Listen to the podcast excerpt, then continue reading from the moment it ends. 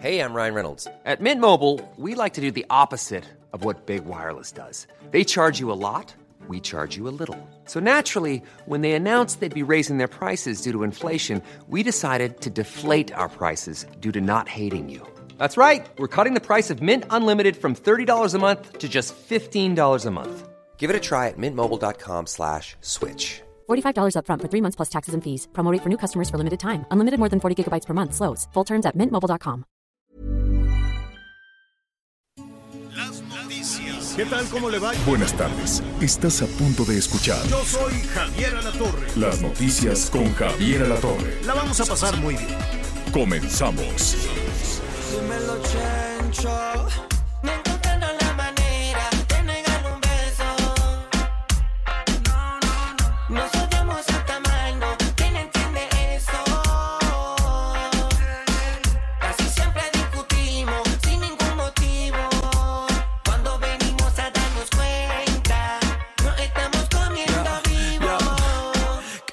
Que la última vez era la última vez. Y lleva 25 en el último mes. Qué gusto saludarlo para iniciar la semana como, con muchísimo gusto, la verdad con muchísimo gusto. Usted póngase buenas, inicie la tarde bien, bonito, suavecito, porque no se ponga como los políticos que andan siempre de pleito y mal encarados y cosas por el estilo. Oiga, este, tenemos eh, como siempre muchísima información arrancando la tarde. Eh, que estábamos escuchando a Maluma y a Chencho a Maluma y a Chencho Corleone. Esta canción, bueno, pues eh, se llama, se llama The Love and Sex Tape. Eh, pues así le pusieron, ¿no? Eh, Maluma y el puertorriqueño Chencho. Bueno, muy bien, un poquito de ritmito nada más para, para ponerse de buenas esta tarde. Cuídese mucho, este arranque de semana siguen los contagios, bueno, a todo lo que dan.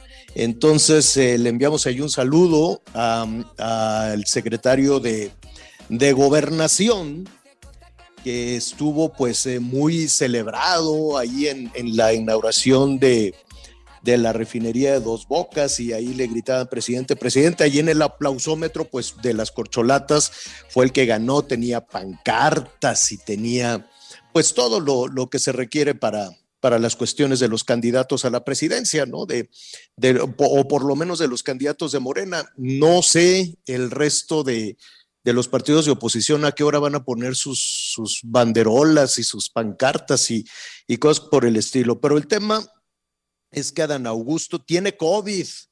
Entonces, no sé si se contagió ahí en el baile de dos bocas o se habrá contagiado antes o después, no lo sé. Ya ve que entre los actos multitudinarios, cuando no son conciertos, son inauguraciones, son, se le han pasado pues las corcholatas de, de pues de, campaña de viaje en viaje.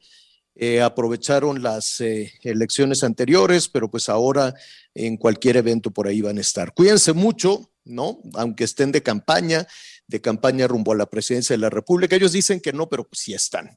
Y entonces, pues se quitan el cubrebocas y se abrazan y, y, y todo lo demás. Y pues ahí dan, eh, ¿cómo se llama? Dieron, dieron positivo. Pues que se alivie rápido, pronto, junto con los... ¿Quién ya salió? Ya salió Marcelo. De hecho, las corcholatas, no sé si me falta el senador Monreal pero eh, eh, Claudia, Adán Augusto y Marcelo, los tres contendientes que andan abrazándose con todo mundo y en desfiles y pancartas, dieron, este, dieron positivo. Entonces, pues hay que cuidarnos. Saludamos hoy, por cierto, a ver carne asada, allá en los Estados Unidos, todos nuestros amigos que nos sintonizan, en Texas, en California, en diferentes localidades, en Arizona, en tantas partes allá de la Unión Americana. Qué bueno que, están con nosotros. Hoy van a estar de fiesta, es puente, es la fiesta principal de los Estados Unidos, el Día de la Independencia. Entonces, eh, pues pásenla muy bien, diviértanse mucho. Uy, son unos fiestones tremendos. Eh, y saludamos también a toda la comunidad norteamericana que vive en nuestro país. Allá en los Estados Unidos sí celebran, sí convidan a, los hispanos más representativos de la comunidad mexicana. Eh, en los Estados Unidos los invitan a la Casa Blanca, hay un baile, hay fiesta, eh, se pintan eh, los edificios, los iluminan verde, blanco y rojo, pero aquí en México no, aquí en México no, no, no felicitamos, eh, me refiero al gobierno, la parte oficial nunca felicita a los estadounidenses, nosotros sí lo hacemos con muchísimo gusto, desde luego pásenla bien, diviértanse mucho, cuídense también, cuídense mucho. A ver, siguen los calorones enormes, estaremos allá en Nuevo León, que tuvieron otro evento con migrantes lamentable, lo vamos a retomar al ratito allá. Eh, saludos a Monterrey, Nuevo León. Van a seguir las temperaturas altísimas en algunas zonas por arriba de los 40. Nuevo León, en Coahuila, también anduvimos por allá. Coahuila también este, van a estar con un calorón impresionante. Chihuahua, en fin, ¿no? Baja California, ¿qué quiere que le diga? Saludos a Mexicali, a Tijuana. Siguen las altas temperaturas, estamos en la en la canícula, pero en el sur sureste de nuestro país unos aguaceros de Dios te guarde. Tenemos un huracán que va bordeando el Pacífico, el Pacífico Sur, no va a tocar tierra de acuerdo a la trayectoria, de acuerdo al pronóstico, aunque estos fenómenos eh, de pronto pueden cambiar en cualquier momento la dirección, pero habrá que extremar precauciones, con mucho cuidado, por favor, Oaxaca, Guerrero, Chiapas son unos aguaceros enormes por este huracán. En un ratito más vamos a tener también la este, información con nuestros amigos que llevan pues el, el, eh, pronóstico. Tenga mucho cuidado, el sentido común nos dice que no desafía la naturaleza, los arroyos que de pronto se ven muy mansitos pueden crecer con el agua enorme, enormemente y luego ya vienen las tragedias. Ya ve usted Oaxaca, que sí se dijo que que iban a ver y que iban a hacer el censo y que quítate tú y que no sé qué, pero pues se vienen todas las dificultades políticas, todas las dificultades de andar este pues con el presupuesto para otras cosas. Entonces, pues se quedaron así nada más con la mano extendida. Saludamos en Oaxaca a todos nuestros amigos, ya saben lo que sucedió, toda esta tragedia, desde luego, con, con eh, el huracán que les pegó durísimo. Este no va a entrar, pero sí va a dejar unos aguaceros enormes. Así es que entonces habrá que tener muchísima, muchísima precaución con todo, con todo ese tema. Oiga, vamos a, a, platicar en un ratito a ver cómo está esta relación, pues muy descompuesta, la verdad, entre el gobierno federal y la Iglesia Católica.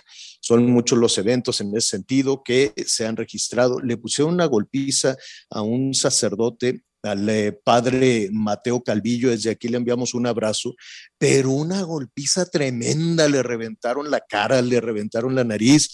El padre Mateo Calvillo es de Morelia, es de la arquidiócesis de, Morelia, y le, le pegaron en, en Queréndaro, Michoacán allá en Michoacán, en Queréndaro, Michoacán. Al ratito estamos tratando de hablar con él que se recupere desde luego y pues cada vez son más estos incidentes. Yo sé que a eh, una parte del gobierno federal no le gusta que se hable de los sacerdotes agredidos, ni de los medios de comunicación, ni de los compañeros asesinados, agredidos o amenazados, pero es una realidad. Ahí está el tema de la inseguridad. Vamos a ver también toda esta balacera que se registró en Sonora en fin, este tema de la inseguridad que parece que no tiene, que parece que no tiene fin. Son muchos los temas que tenemos para compartir con usted, más los que se van eh, registrando eh, a lo largo de, del programa. Yo soy Javier Alatorre, qué bueno que está con nosotros, acompáñenos, tenemos mucho para platicar con usted esta tarde. Entonces, me da muchísimo gusto saludar a mis compañeros Anita Lomelí, ¿cómo estás? Y Miguel Aquino, adelante. Pues muy bien, gracias, gracias Javier Alatorre, eh, Miguelito Aquino, pues aquí iniciando la semana, qué mejor que en compañía de todos y todas ustedes. La verdad es que yo traigo un gripón y escuchaba que, bueno, pues ya con cero iban tres, eh, con la, o, cuatro, con, si consideramos al senador Monreal como corcholata, eh, pues ya nada más faltaba que se enfermara el secretario de gobernación como tal, porque me parece que como gobernador ya se había enfermado en alguna ocasión. Total, esperamos que sea muy, muy leve y una pronta recuperación. De igual forma, para todas y todas las personas que están pasando en este momento por este terrible virus. Hoy Miguel Aquino Fíjate que me fui a hacer la prueba muy temprano, mi nietecita se está quedando conmigo, de repente veo a mi mamá y traigo un estornudo Este, y la verdad es que pues una hora para hacerme la prueba porque había mucha gente y todos para hacerse la prueba, eh, unos querían la rápida, otros la PCR, pero no había una sola persona que fuera para otra, ot- otro tipo de análisis. Esto pues indica que no podemos ni confiarnos, ni bajar la guardia y sí tenemos que estar muy pendientes de las pruebas y de la higiene. Miguel Aquino, ¿tú cómo empiezas la semana? Hola Anita, ¿cómo estás? Me da mucho gusto saludarte. Saludos a Javier La Torre, saludos por supuesto a todos nuestros amigos que nos acompañan en este, en este inicio de semana y también atención, ¿eh? iniciamos también ya el segundo semestre, el segundo semestre de este año y por supuesto con mucha, con mucha información. Fíjate que aquí en la zona del sureste, aquí en la zona de Quintana Roo, también el tema de, del incremento de las pruebas y sobre todo del incremento de COVID positivo también ha ido en aumento. Ah, llegó, a haber, llegó a haber días en donde no se presentaba un solo reporte de contagios. En los últimos días, lamentablemente, este, Anita, amigos, hemos tenido reportes que han llegado a los 500 diarios en todo el estado. Es decir, es evidentemente una cifra que después de tener cero y de repente que te llegan 500, pues por supuesto que es una cifra que, que preocupa. Incluso de nueva cuenta, se, mira, por ejemplo, el día de ayer, estoy revisando aquí precisamente el reporte técnico diario, tuvimos 342 casos nuevos, 342 casos nuevos en todo el estado. Cuando te digo, llegó un momento en que estábamos ya pues prácticamente en cifra, en cifra cero o en cifras de dos dígitos, que no pasaban evidentemente de 100 casos. Bueno, pues aquí en la zona de Quintana Roo, sobre todo en la zona hotelera, regresaron las pruebas de COVID móviles. ¿Cuáles son Ah, estas? qué bueno. llegan estos carritos que se Sí. instalan, este, donde se empiezan a practicar ahí algunas pruebas, sobre todo para turistas, y también en algunas zonas que son muy concurridas, también se están colocando. Yo estoy aquí muy cerca de una avenida, una avenida, una avenida de las más importantes, que es la avenida Guayacán. Ahí incluso se volvieron a instalar estos, estos, eh, ponen una especie como de casas, así como de lonas, Como una tiendita, sí. Llegas con tu coche, ahí te hacen la prueba, esa sí te cuesta, pero ahí rápido te hacen la prueba sin que te bajes para ver, para ver eh, exactamente cómo te encuentras. Este, evidentemente que no es una situación como la que vimos hace, hace poco más de un año. No queremos que regrese, que regrese esa situación, pero sí me atrevo a decir porque en un par de ocasiones he tenido que ir al aeropuerto. De hecho, mañana salimos a la Ciudad de México, tendré que ir al aeropuerto. A la gente se le está olvidando el uso del cubrebocas Oye, la te quiero gente decir algo. no está usando de nueva cuenta los cubrebocas, Anita. Eh, y también, mm, y la sana distancia, ya mejor no hablamos. Yo, mira, decidí, que, aunque haya salido negativa, gracias a Dios, y aunque la Secretaría de Salud ayer reportó 171.291 casos activos, más o menos de COVID-19 al corte de ayer, y muchos menos hospitalizados, y gracias por fortuna, gracias a Dios, de funciones, pues es otro tema también. Miguel, ya eh, los rezagados pueden irse a vacunar. La vacuna sí tiene cinco puntos, si quiere usted póngale. Es muy importante que atienda usted este llamado. Créame que si el, la mayoría del mundo está buscando esta vacuna y México está tratando, estaba yo leyendo que México ya pasó la, la fase 1 y la fase 2 de la vacuna patria, Miguel Aquino, y algunos médicos este, entre ellos el doctor Macías, decían que sería muy importante que realmente esta vacuna llegue a nuestro país. Sí. Más bien dicho, la acabemos de fabricar, porque si logramos la autonomía en esta, en la fabricación de esta vacuna y otras, sería muy importante para nuestro país, como lo logramos hacer autosuficientes en vacunas al principio, Miguel Aquino. Hace muchos años, cuando nosotros éramos chiquitos, ibas y te ponían tu vacuna dos por tres porque las fabricaban en México. Dejamos de hacerlo por cuestiones de por cuestiones de, por un lado, de corrupción, es correcto, y por otro lado, de falta de insumos y de científicos y de, yo creo que de voluntad más bien, Miguel Aquino, porque cada vez que dice científicos salen por todos lados. Así que sí sería muy importante que México se concentre en tener su vacuna, que se fabrique aquí y pues vámonos para adelante, Miguel Aquino, porque la medicina, a diferencia de lo que pasó con eh, eh, la influenza, este, pues Miguel, no llega.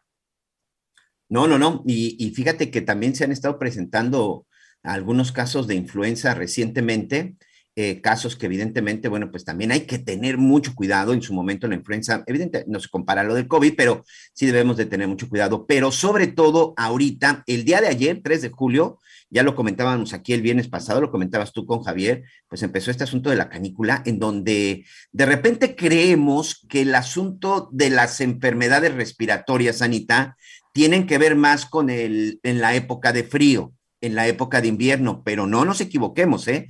En la época de calor también se presentan enfermedades respiratorias, sobre todo porque tienen que ver de repente con estos cambios, con estos cambios drásticos del clima, ¿no? Que estás en una zona donde hace mucho calor o de repente llegas y te pones al aire acondicionado o de repente llegas y te das una ducha con agua fría y evidentemente también eso en algún momento te va a afectar, Anita, pero hay un tema muy importante para nuestros amigos en el, en el centro del país, en el Valle de México, específicamente en la capital del país otra vez el metro, otra vez el servicio de transporte colectivo, vaya caos que se generó esta mañana en Tlalpan.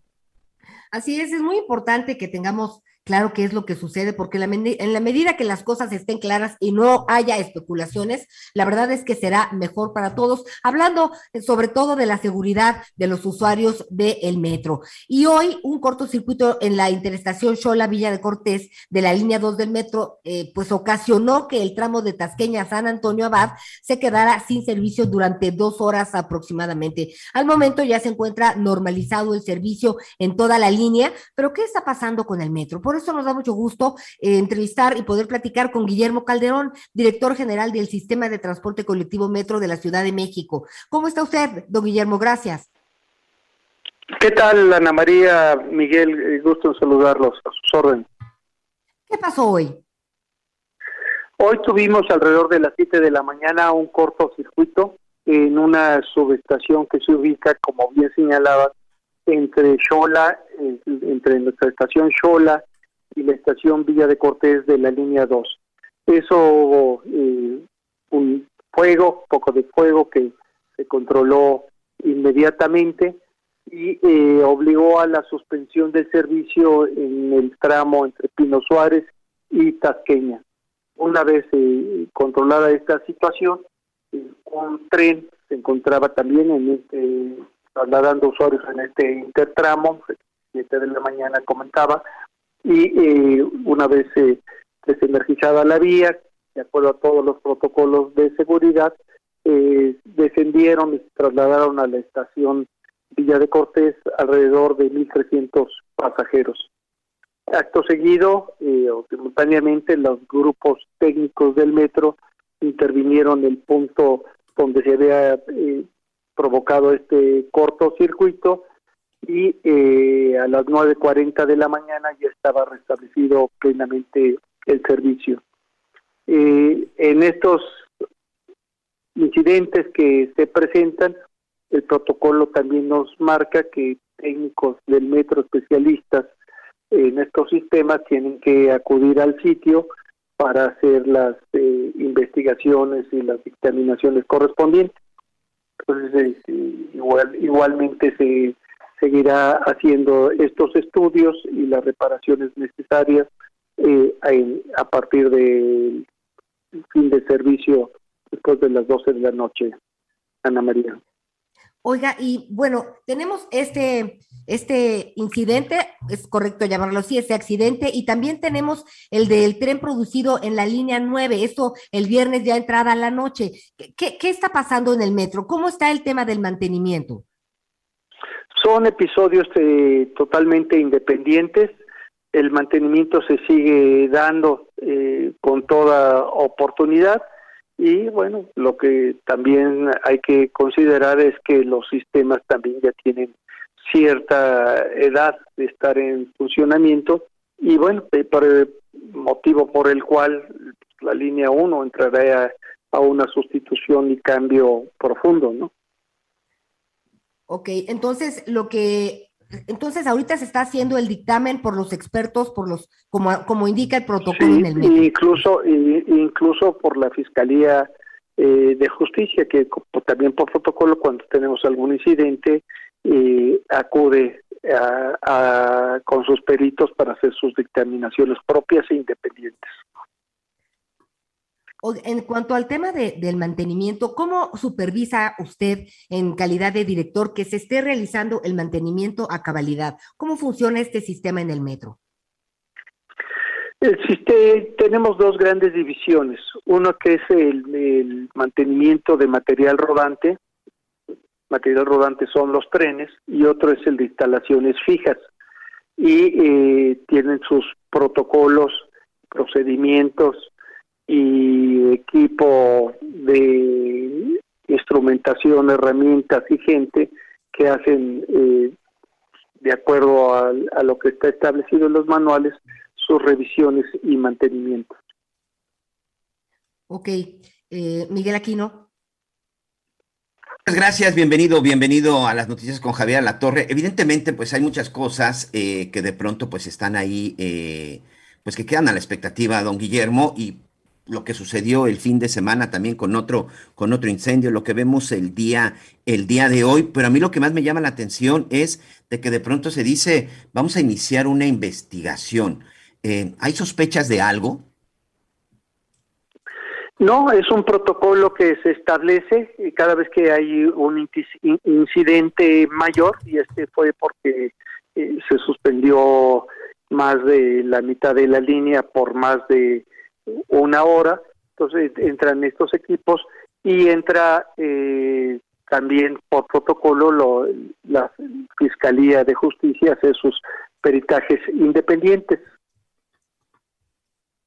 Y Pero ahorita, no por ejemplo, deje- deje- dejemos que eh, concluyan que los, los análisis respectivos al interior del metro y al interior de la fiscalía. Lo que evidencia que tenemos es que un cable de alta tensión entró en cortocircuito y eso produjo el, el flamazo y la suspensión del servicio. En este momento, por ejemplo, bueno, ya ahorita nos explicaba de todo lo que está haciendo, lo que está sucediendo, pero sobre todo para la gente que, bueno, por fortuna ya los chavos ahorita eh, están ya de vacaciones, esto va a disminuir mucho, pues, eh, eh, el, el número de usuarios, pero al final, ahorita, pues, tenemos suspendida lo de la línea, lo de la línea 1, tenemos, perdón, lo de la línea 2, tenemos también el problema de la línea 2, es decir, ¿qué le podemos decir hoy a los, a los miles, millones de usuarios de todos los días? Garantizado con estos servicios a través de RTP, garantizados estos lugares en donde evidentemente no va a haber de servicio y por cuánto tiempo más. No, perdón, Miguel, la línea 2 eh, recuperó su funcionamiento Ah, normal, cotidiano, a partir de las 9.40. Estuvimos Muy bien. efectivamente sin servicio en este tramo sur de Pino Suárez a Tasqueña de las 7 a las 9.40 de, de la mañana. En ese periodo, en ese lapso, inter- se solicitó y se estuvo operando con 80 autobuses de la RTP, más el apoyo inmediato de la Secretaría de Seguridad Ciudadana, que reaccionó muy rápidamente y sus camionetas comenzó a auxiliar a los usuarios. Es una, una Sí. excelente noticia. Entonces, tranquilos, está recuperándose el servicio. Entonces, solamente continuamos con lo de la línea 12, ¿verdad? Sí, la línea 2 está en una rehabilitación eh, mayor y eso hemos estado informando puntualmente. Muy bien.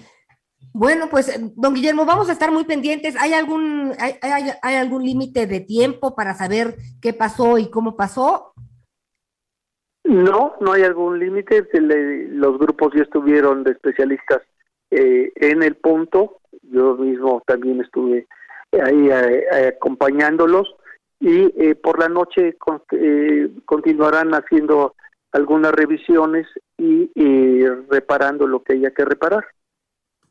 De acuerdo, bueno, pues don Guillermo, vamos a estar muy pendientes, le agradecemos la atención y pues no vamos a soltar este tema porque pues eh, si algo nos salva la vida a los ciudadanos de, de este país es el metro, así que estaremos muy pendientes de todo lo que las investigaciones y los protocolos en cuanto a información, de todo lo que se desprenda. Muchísimas gracias, es pues don Guillermo, gracias por estar con nosotros aquí, aquí, aquí tenía yo. Así es, ingeniero Guillermo Calderón, gracias por estar con nosotros, director del metro. Eh, gracias a ustedes. Buenos días. Buen, buen día. Pues así las cosas, Miguel, aquí no hay que estar muy pendientes y qué bien que ya se restableció el servicio en ese sentido y eh, esperar los dictámenes, ¿no?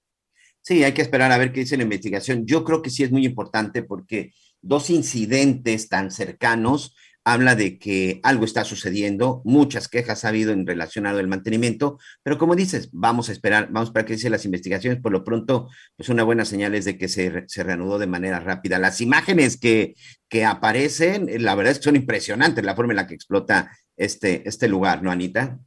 La verdad, sí, las llamas esas ah, sí impresionan y luego el mar de gente, Miguel Aquino, el mar de gente en las calles, esto también llamó mucho la atención. Ya me imagino el caos en el momento, lunes iniciando la jornada laboral, pero bueno, estaremos pendientes. ¿Te parece si hacemos la primera pausa del día?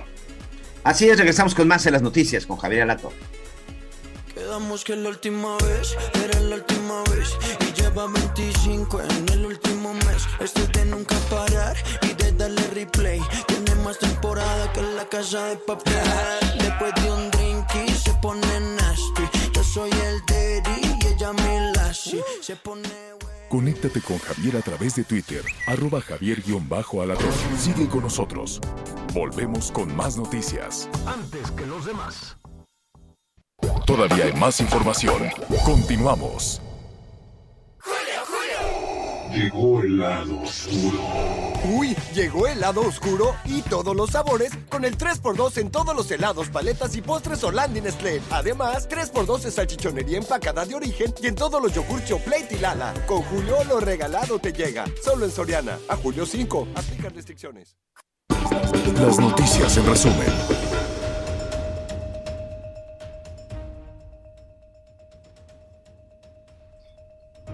Florencia Serranía, ex titular del metro, será citada a declarar ante la Fiscalía de la Ciudad de México por el desplome en el tramo elevado de la línea 12. La funcionaria rendirá su declaración sobre la operatividad y mantenimiento de la línea dorada. Un juez vinculó a proceso a Carlos Alberto N., profesor de un kinder en Ecatepec, Estado de México, tras acreditar su probable participación en el delito de abuso sexual en contra de al menos 10 menores de edad. Asimismo, se fijaron dos meses para el cierre de la investigación complementaria. La Conagua prevé recuperar más de 6 millones de metros cúbicos de agua para incorporarlos a la red de distribución de la zona metropolitana de Monterrey. La dependencia inició 23 procesos para cobrar derechos que no están pagando empresas de la localidad. Hoy el dólar se compra en 20 pesos con 3 centavos y se vende en 20 pesos con 54 centavos. Bueno, pues Miguel Aquino, aquí eh, pues muy pendiente de, de, lo que sucede. Pero fíjate que hay un caso que hemos estado observando de un par de semanas para acá, lamentable. Tiene que ver con el tema de la discriminación. Y resulta que yo estaba buscando el fin de semana, bueno, qué hacer con la discriminación. Y es muy difícil en un momento dado, Miguel, que tú vayas a un lugar que tú vayas a las autoridades y diga, oigan, me están discriminando, me vieron feo, me hicieron a un lado por ser, bueno, en mi caso, a mí, eh, yo, fíjense, es una, una, tontería, pero más o menos para explicar de lo que estamos hablando. Eh, se hicieron selecciones cuando yo iba en primaria para la selección de básquetbol para distintos deportes. Yo a fuerza, yo lo que no quería era tomar clases. Entonces yo dije, a mí no me importa si acabo en gimnasia olímpica, en voleibol o en básquetbol, pero voy a estar en una selección. No preguntes cómo acabé en la selección de básquetbol. Era, por supuesto, la reserva número uno y la única. Entonces, cuando íbamos en el camión para torneos de básquetbol estudiantil y todas eran gigantes, pues de verdad, mi propio equipo, este, yo oía que decían, no nos podemos lastimar porque esa enana, este, pues tenían razón, mido 1,51 1.51.4, pero nada te da razón, na, na, nada te da justificación para, para ni criticar, ni juzgar, ni discriminar a las personas. Y lamentablemente, Miguel Aquino, de lo que vamos a hablar tiene que ver mucho con lo que oímos en casa, Miguel. Sí, sin duda, mucho, mucho de lo que escuchamos en casa. ¿Qué, ¿Qué fue lo que sucedió? Bueno, pues el pasado 21 de junio, en la zona, en el estado de Querétaro, pues un joven, un joven que estaba estudiando la telesecundaria, un joven de origen otomí, Juan Pablo, fue atacado por sus propios compañeros de esta telesecundaria.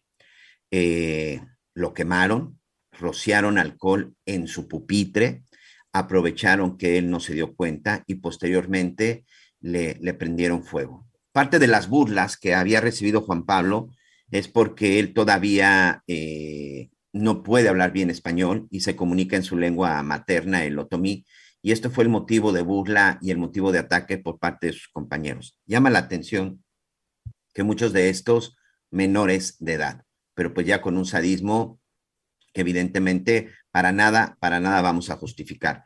El día de hoy está con nosotros el abogado Fabián García, asesor jurídico de la familia de Juan, de Juan Zamorano. Su familia nos permitió decir este el nombre completo, él es menor, pero bueno, al final aquí lo importante es saber qué es lo que está sucediendo porque este, este estudiante de origen otomí de 14 años sigue en el hospital, tiene que ser sometido a varias cirugías y no sé si estoy bien o, o, no tengo la información completa, este abogado, pero creo que la opacidad por parte de las autoridades pues no ha sido más que lanzar este reproches y reclamos como el INPI de que pues no están de acuerdo, pero realmente acciones como tal no se han visto. Gracias y bienvenido a las noticias con Javier Alatorre.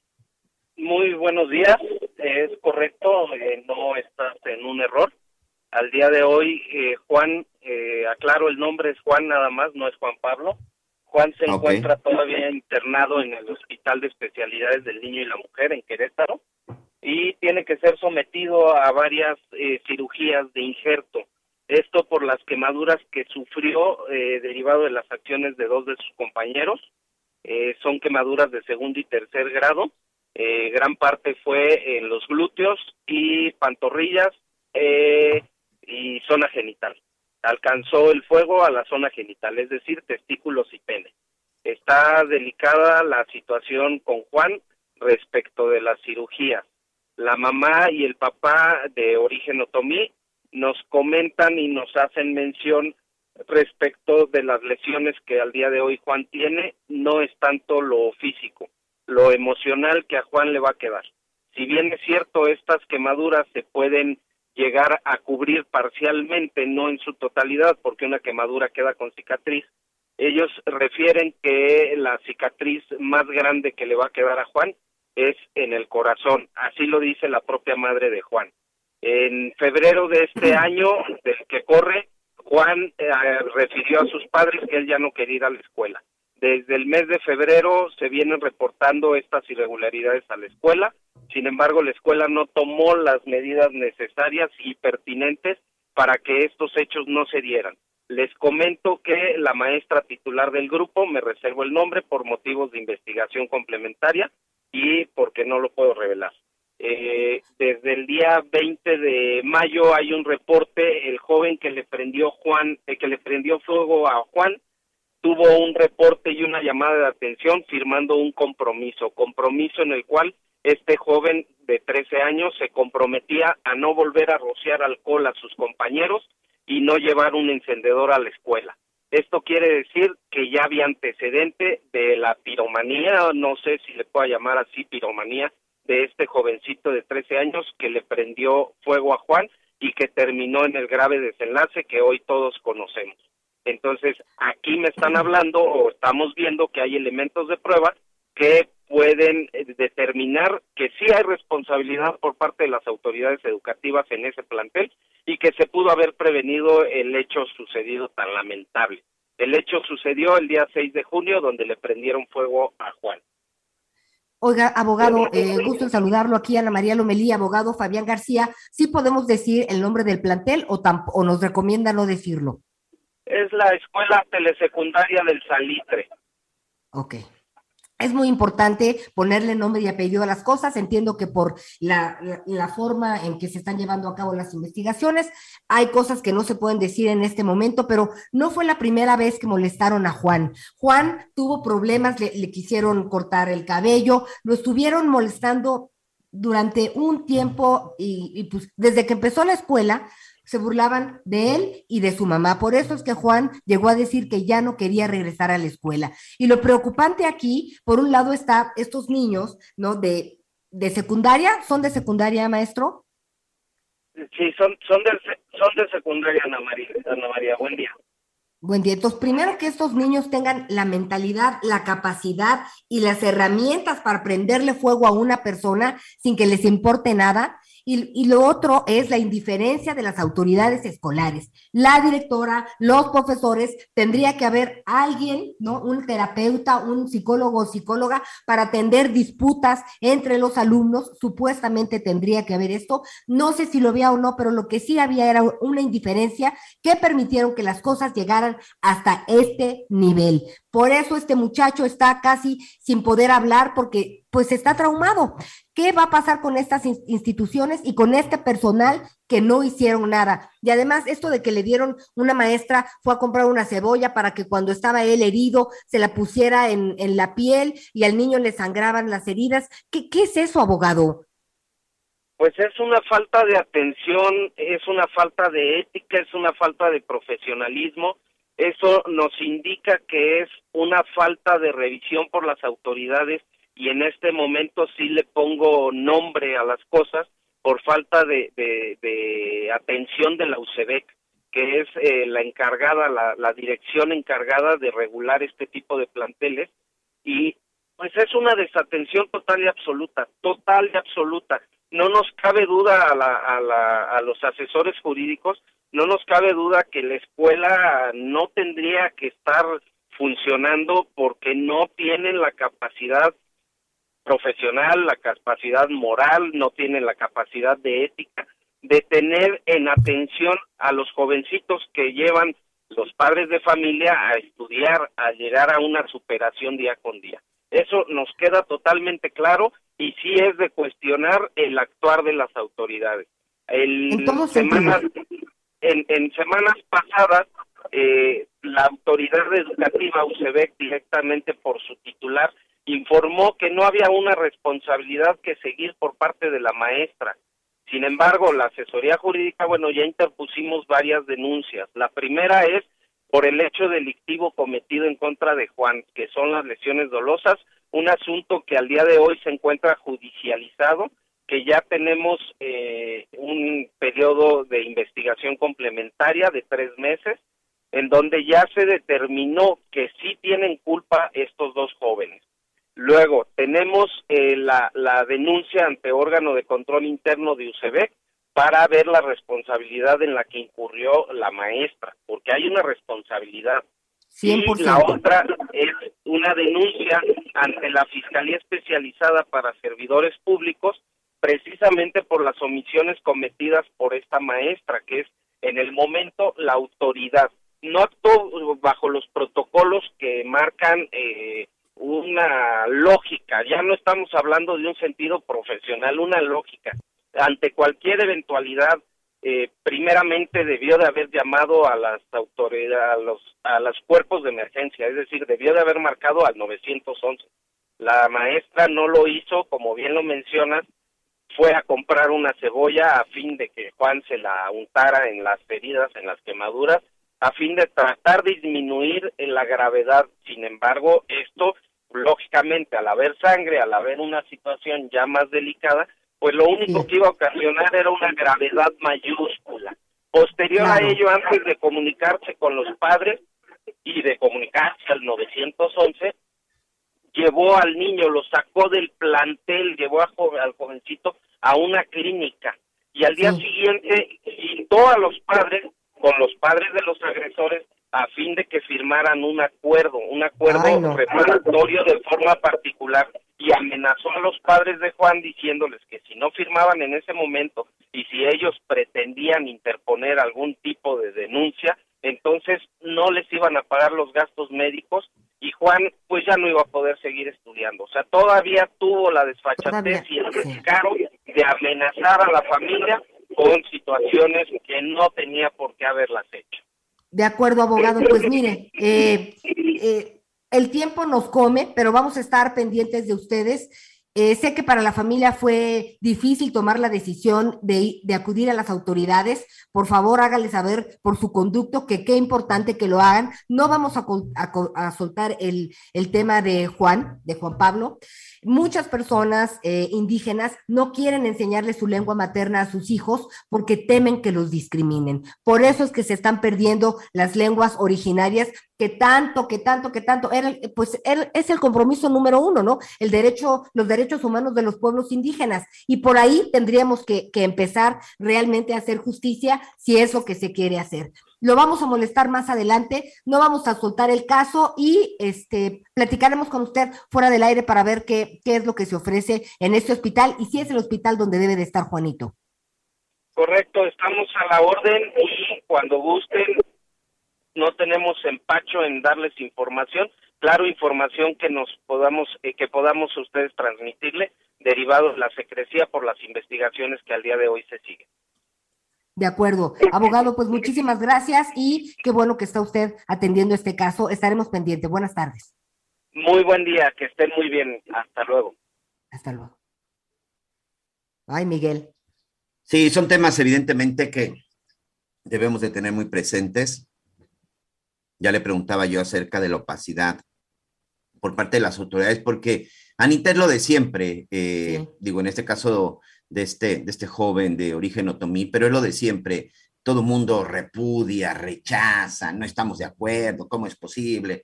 Hacen todo tipo de expresiones, hacen todo tipo de comentarios de repudio y lo que tú quieras, pero realmente en cuestiones legales o en cuestión de apoyo a las víctimas, en cuestión de tomar cartas en el asunto, no, los reproches, los repudios, el estamos en contra, no sirven absolutamente de nada si no se ve verdaderamente una, una actuación de la autoridad una actuación de la justicia, en donde sí, desde un punto de vista muy personal, creo que sí tiene que, que, donde sí hubo una muy buena reacción y en donde se hizo valer bien por el ejército mexicano.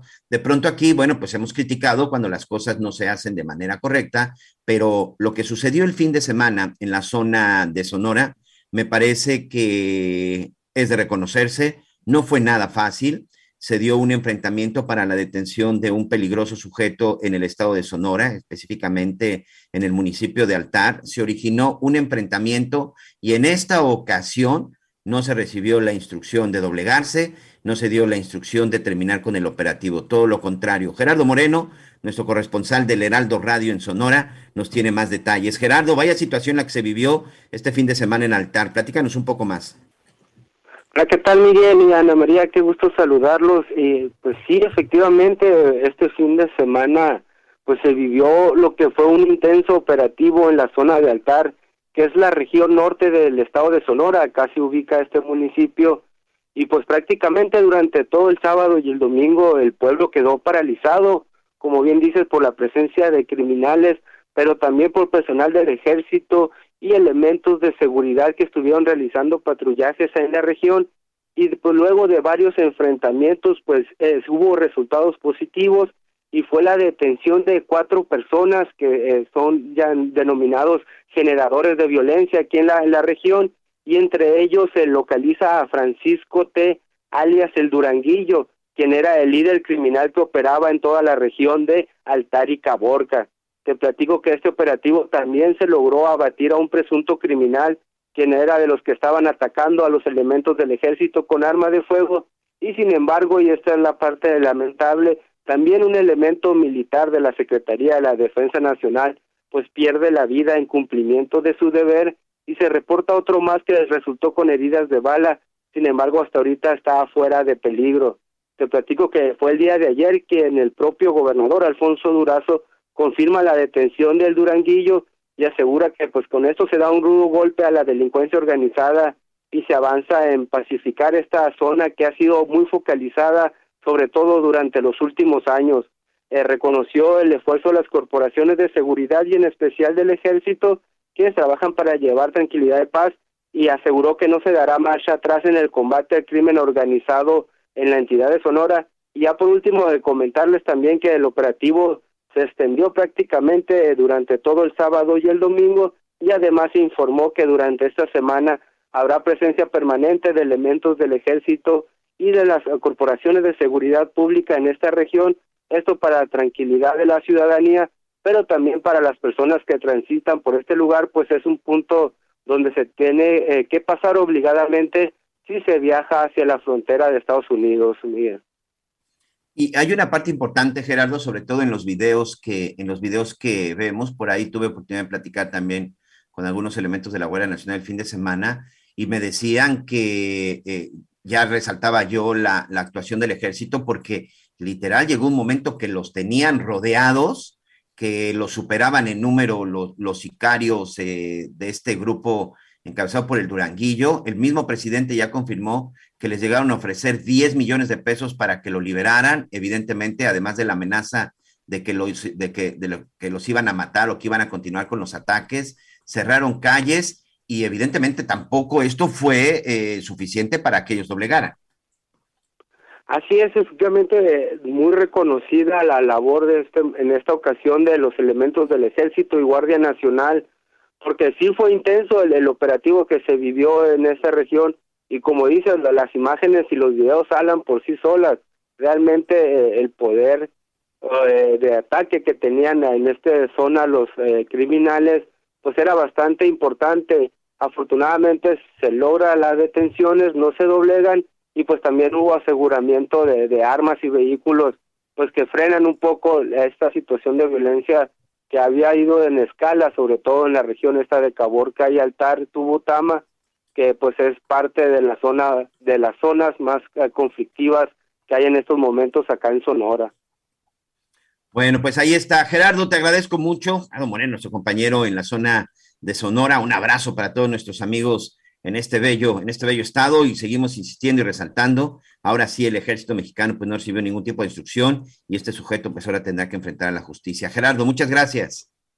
Gracias, buenas tardes. Buenas tardes, Anita. Ay, Miguel Aquino, fíjate que pues aquí recibimos algunas, algunas llamadas, por fortuna, son muchas las personas que nos están escuchando y hoy que es día de asueto en, en Estados Unidos, pues bueno, saludos a todos, gracias, gracias por estar conectados, ¿no? Y bueno, por lo pronto, Texas, ¿no? En Brownsville, el Heraldo, 93.5 FM, en Heraldo Radio 91.7 de FM y bueno, pues todas las demás que ya no sabemos, Baja California, Chiapas, Ciudad de México, Durango, Jalisco, Nuevo León. Gracias por estar por estar con nosotros y sí, sí, hay hay todavía en distintos estados ya empezó la vacunación de los niños de 5 a 11 años, pero sí es muy importante que cheque usted en su estado y en su municipio porque todavía no es en todo el país es muy importante. Y si viaja para conseguir la vacuna, es difícil que se la pongan porque sí están pidiendo por lo pronto el comprobante de domicilio. Es, es en Sí. cuanto a algunas, algunas preguntas que estaba yo leyendo por parte del público, Miguel. Oye, Anita, ahorita que comentas de que hoy es día de asueto, hoy es día de descanso, hoy es día de fiesta en los Estados Unidos, lamentablemente, una vez más, un tiroteo masivo y aquí, por desgracia, se da durante un desfile del Día de la Independencia. Esto es en Highland Park, Illinois, en el momento que se estaba llevando precisamente este desfile del Día de la, de la Independencia. Esto se está generando en este momento, nos está llegando información, información de última hora, se habla de, de varias personas que pueden haber sido alcanzadas, no sé si por uno o por varios tiradores. El hecho es de que durante un desfile en donde estaban familias, hay videos que empiezan a correr ya en las redes sociales, en donde se escucha el momento de los disparos y evidentemente todo el caos. Pero la, desgraciadamente, una vez más, un tiroteo, un ataque masivo se da en la Unión Americana. Bueno, Miguel, y con esto te parece si hacemos un recorrido por el país? Perfecto, vamos rápidamente a un recorrido por el interior de la República.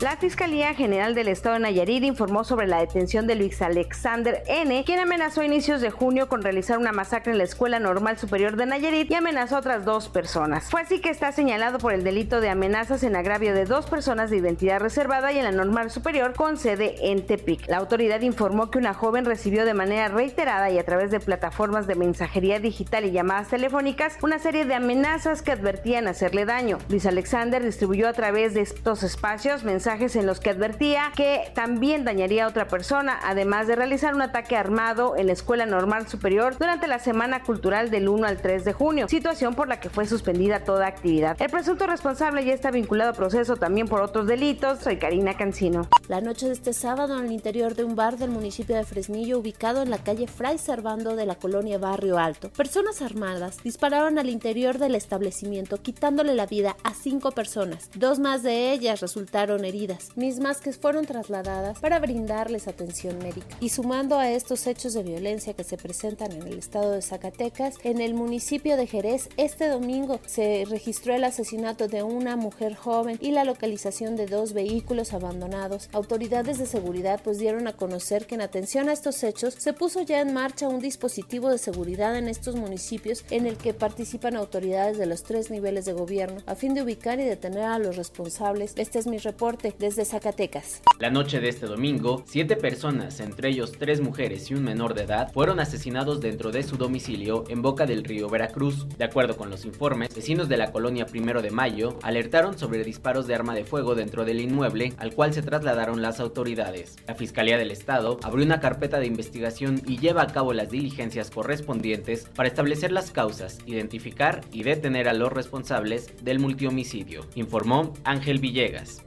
thank you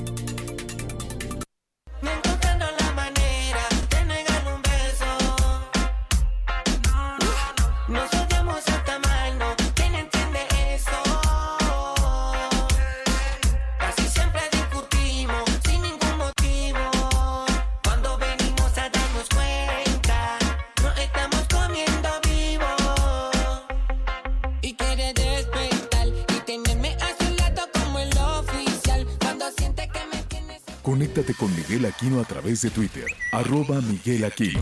Toda la información antes que los demás. Ya volvemos. Todavía hay más información. Con Burrow's furniture is built for the way you live. From ensuring easy assembly and disassembly to honoring highly requested new colors for their award-winning seating, they always have their customers in mind. Their modular seating is made out of durable materials to last and grow with you. And with Burrow, you always get fast, free shipping. Get up to 60% off during Burrow's Memorial Day sale at burrow.com slash ACAST. That's burrow.com slash ACAST. burrow.com slash ACAST. Continuamos. Bueno, bueno, muy bien. Eh, continuamos en esta segunda parte. Eh, saludamos a nuestros amigos en todo el país y allá en los Estados Unidos que están, eh, que nos están acompañando esta, esta tarde con muchísima información. Oiga, llegó, llegaron unas patrullas ahí en Campeche a la casa del líder nacional del PRI, de Alito Moreno, de Alejandro Moreno.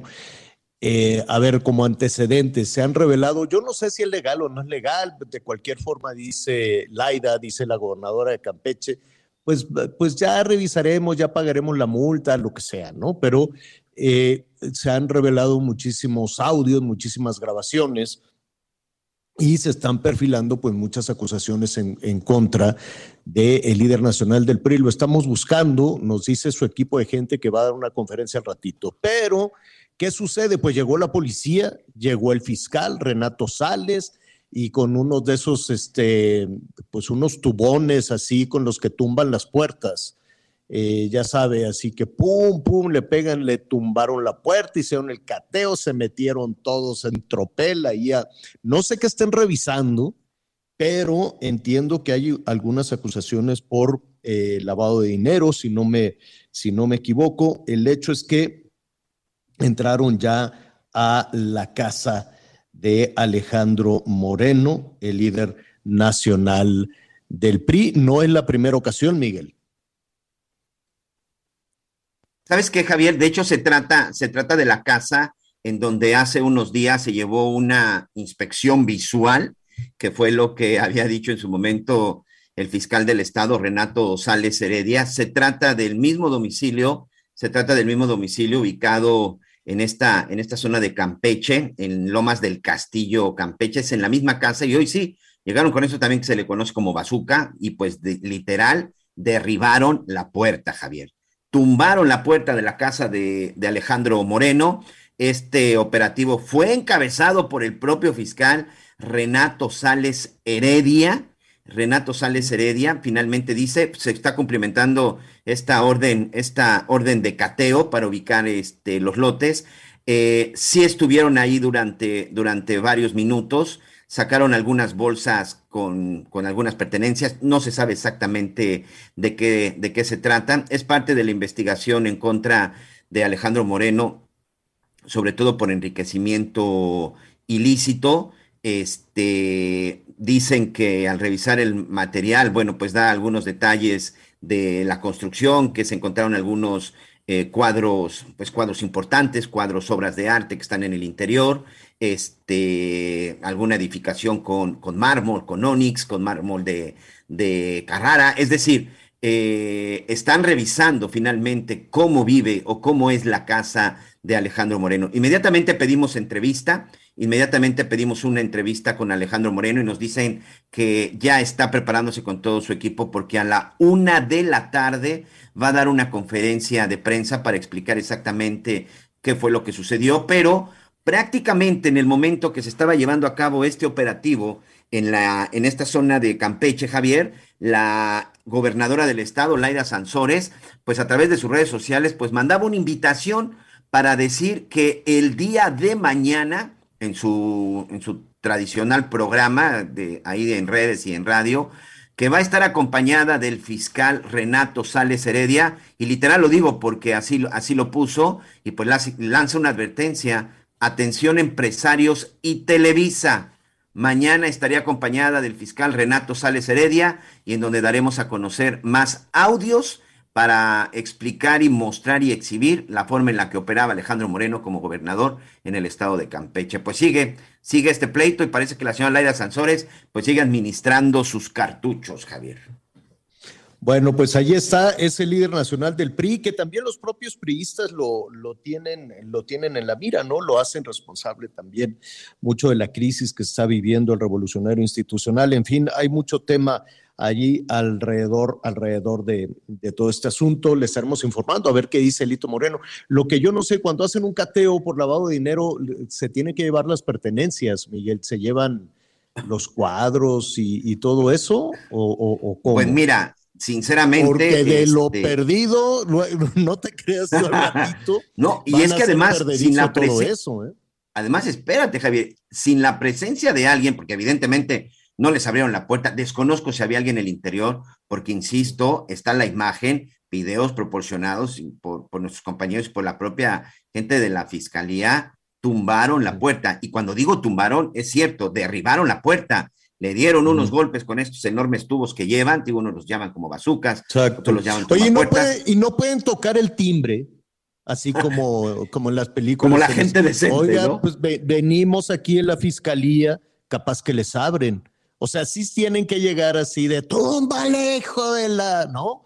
Y saquen de, y se salen todos corriendo con, con, las manos llenas. Digo, no sé, no, no, no, no sé si después tiene que justificar la procedencia lícita de todo eso.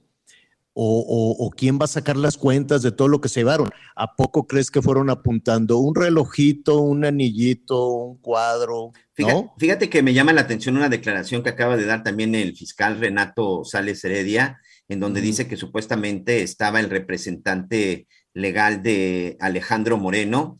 Este, yo no entiendo entonces por qué la, la necesidad de, para que tumbarse allí estaba, golpes, si, no, la verdad si es allí que no, estaba no. el representante legal de Moreno, seguro traía las llaves, ¿no? Ábrele. O no sé, pues, o, o, no sé si así debe de ser. Capaz que, que así es en México, ¿no? Capaz que así es. Túmbale, hijo de la tal por cual, y éntrale.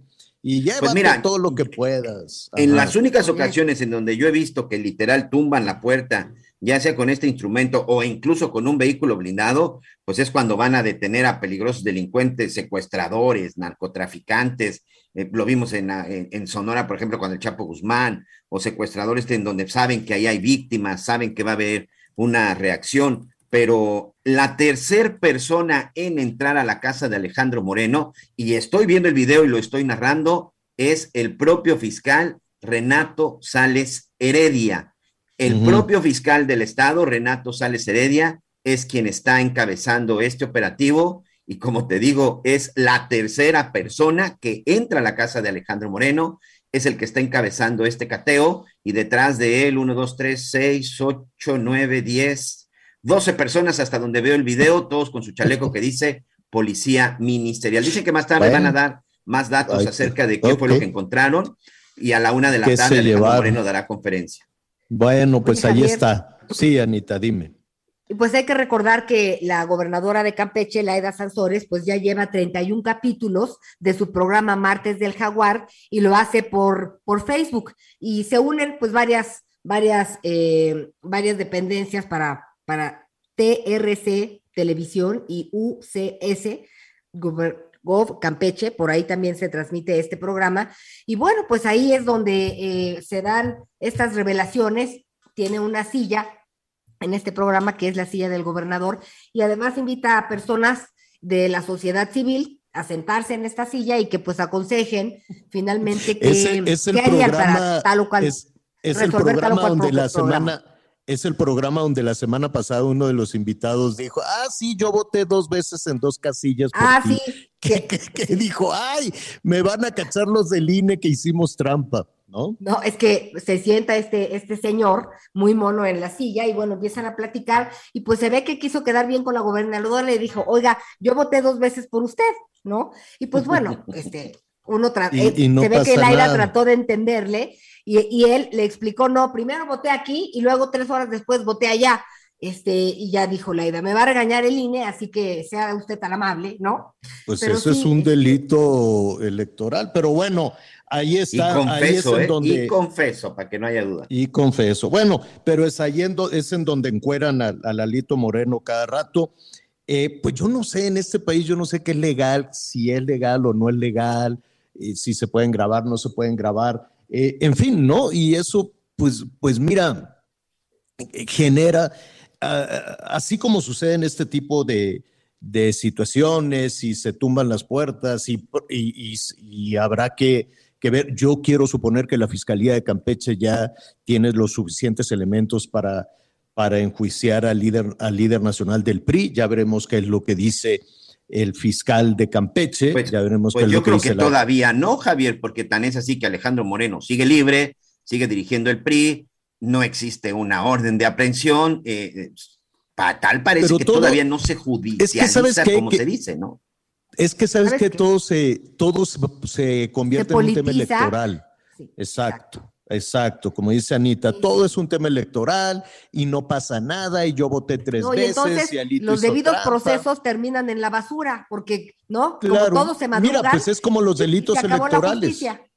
es como los delitos electorales, nunca pasa nada, ¿no? Nunca, nunca sucede nada con ninguno de los delitos electorales. Pero si nos vamos más allá, porque eso le interesa únicamente a la clase política, en el día a día nos interesa la violencia, nos interesan los robos, nos interesan las ejecuciones. Mira, hay situaciones eh, que de pronto se dicen, no, pues es que son las bandas rivales desde hace décadas venimos escuchando, no, es que son las bandas rivales que se maten entre ellos. No, señor, porque en medio de toda esa situación están los ciudadanos y porque vivimos en un, en un clima de incertidumbre brutal y porque eso afecta también este, todas las, las cadenas eh, productivas. Ahí está Guerrero que no tiene alimentos, ahí están los trabajadores del campo que tienen que vivir extorsionados porque si no, pues no les llega el fertilizante, ahí están las ventas de combustible, en fin, eh, alrededor de todo eso, es decir, si todo lo llevamos hacia la discusión política, hacia la discusión electoral, pues los ciudadanos nos quedamos sumidos en una impunidad bárbara. Simplemente ayer, eh, déjeme revisar aquí rápidamente. Ayer, Miguel, fue uno de los días también con un número de, homicidios este, tremendo. ¿no? 103 muertos, señor. 103 Fíjate. muertos se dieron el día de ayer. En total de viernes, sábado y domingo, 250 personas fueron ejecutadas en el país. Pero ayer, por desgracia, rebasamos la cifra de 100 personas. El primer lugar lo 103 muer- encabezó eh, Morelos con 11, Guanajuato con 10, Michoacán y Estado de México le siguen con 9. Fíjate, y además en medio de todo eso está la ejecución, ¿no? Una, una, una ejecución de los integrantes de, de una familia en Boca del Río, Veracruz. Está la golpiza tremenda que le pusieron a otro sacerdote, que le pusieron a, ahorita te voy a decir, al padre Mateo Calvillo, al padre Mateo Calvillo de la arquidiócesis de Morelia, le pusieron, bueno, le reventaron la nariz, le pusieron una, una golpiza tremenda y en medio pues está otra vez que si los abrazos o que si mátalos en caliente, yo no sé por qué se tienen que ir a, a, a los extremos. Pero entonces queda la duda, ¿y cuál es entonces la estrategia? ¿Es realmente perseguir a los delincuentes y darles abrazos? No lo creo porque ahí vimos la balacera que también hubo, se abrió fuego contra delincuentes en Sonora, en Altar, y lo hemos visto también en Zacatecas y en diferentes partes del país. ¿Cuál es entonces la estrategia? Mátalos en caliente, abrázalos, son solo esas las dos opciones que hay. En medio quedamos entonces los ciudadanos. Vamos a platicar en este momento con un especialista que nos ayude por lo menos a saber en dónde estamos y cuál es finalmente la estrategia que se está aplicando. Javier Oliva, profesor e investigador de la Universidad Nacional Autónoma de México. Me da muchísimo gusto saludarte. Javier, ¿cómo estás? Muy bien, Javier, muchas gracias. Eh, gracias nuevamente por esta oportunidad en dedicarme a para participar en tus privilegiados espacios.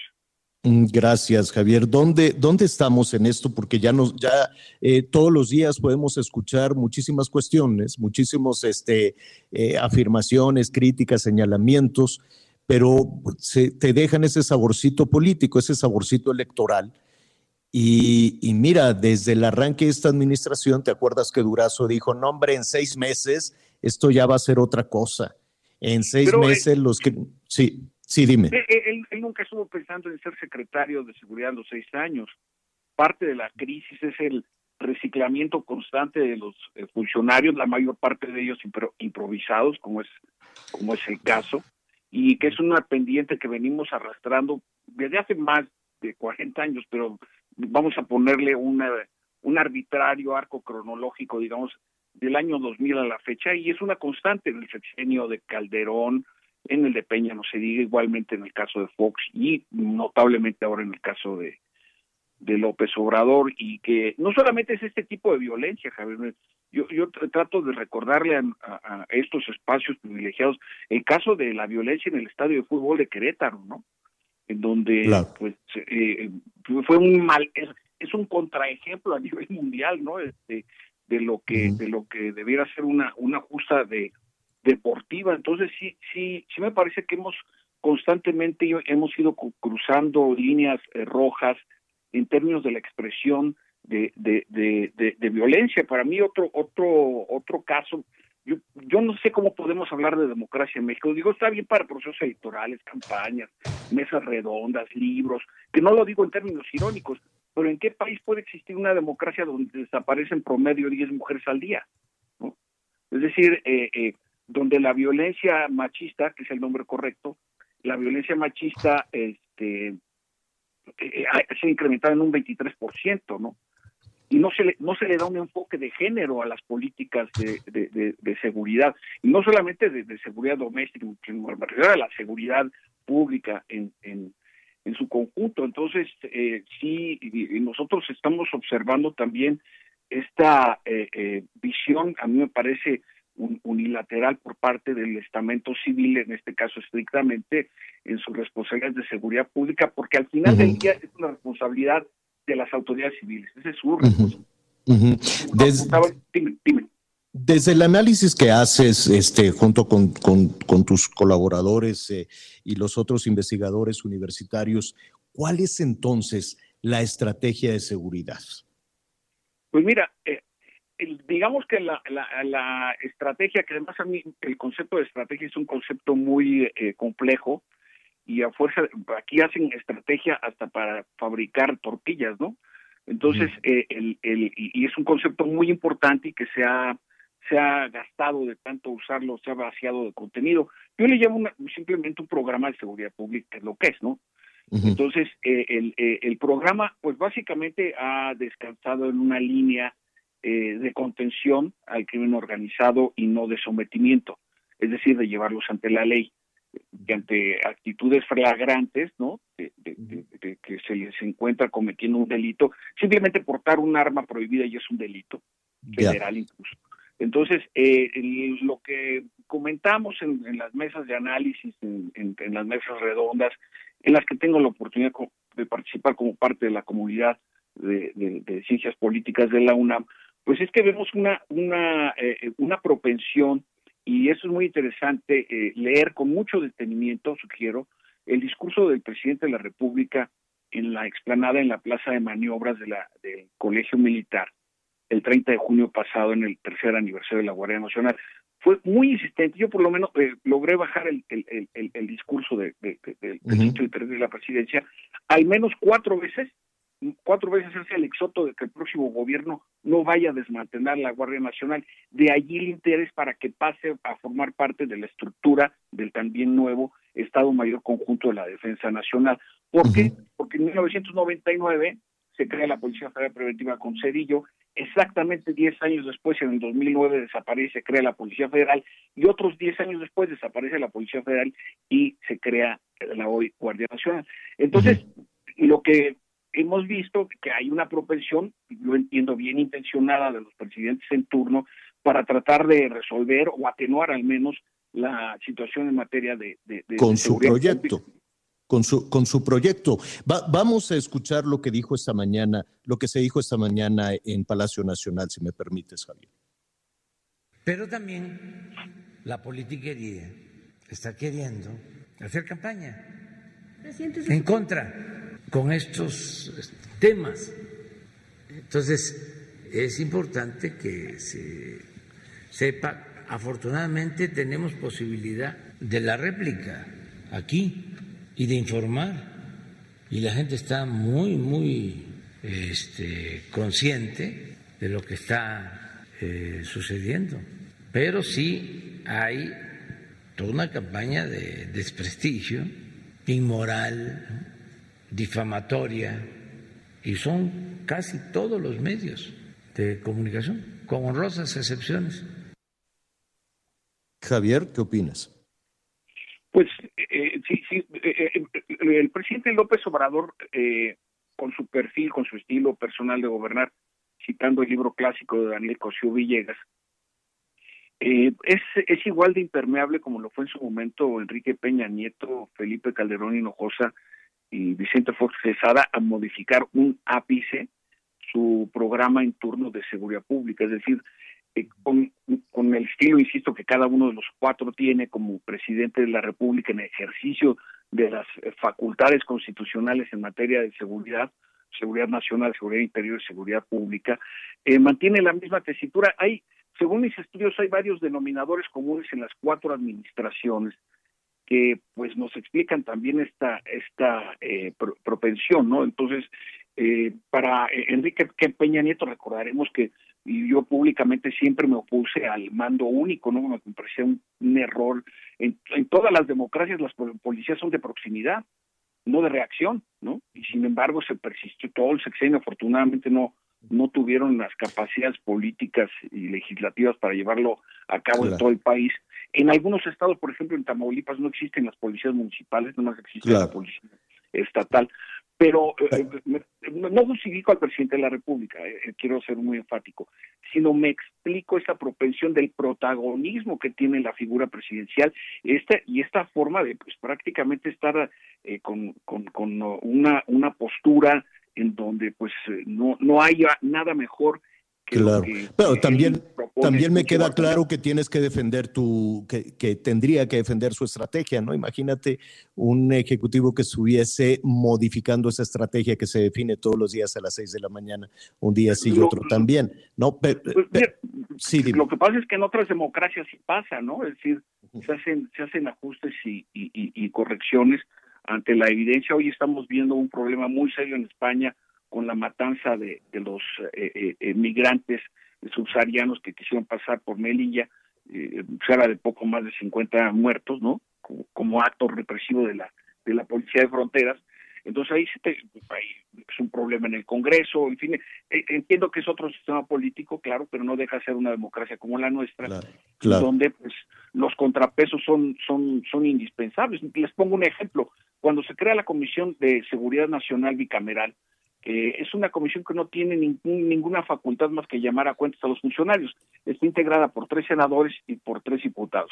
Cualquier comisión tiene que estar integrada por un número impar cuando se tenga que tomar alguna decisión. Entonces, eh, eh, eh, integrada de esa manera, ni siquiera la hemos escuchado en estos días si sesiona, si no sesiona, si, si convoca funcionarios a cuentas. No, está desaparecida del mapa legislativo. Anita Lomelí te quiero preguntar. Rapidísimo. Entonces, eh, con la Guardia Nacional, el Ejército y la Marina, ¿quién es responsable de la seguridad eh, en el país, Javier? el, pre- el- el presidente de la República, que es el comandante, de acuerdo a, a- a como se le denomina correctamente en el artículo 89, es el presidente de los Estados Unidos mexicanos. Yo no sé por qué siempre le dicen presidente constitucional, mismo que no sea presidente constitucional. La denominación correcta está ahí en la Constitución. Es presidente de los Estados Unidos mexicanos y comandante supremo de las Fuerzas Armadas. Es decir, el responsable de las instrucciones a las Fuerzas Armadas en, en el 68, eh, en los distintos eventos de, de carácter, eh, digamos, de, combate al narcotráfico, el, el presidente de la República es, es la cadena de mando, como Sí. se le conoce en términos de doctrina militar. Entonces, el responsable es el presidente. Javier, te agradecemos estos, estos minutos y, y mira, pues independientemente de si esto se, se aprovecha políticamente, en un país que tenemos elecciones todos los años, pues sería impensable que, no, que la oposición no quisiera aprovechar políticamente, ¿no? En su momento, cuando la actual administración era oposición, pues también lo, lo, lo, lo aprovechaban. Yo, yo, este es el dame- juego de todos los días. Ajá. Nada más dame un minutito. Por Sí. ejemplo, la creación de la Comisión 6 de enero en el Congreso de los Estados Unidos. Claro que es con lo que están saldando cuentas con Trump.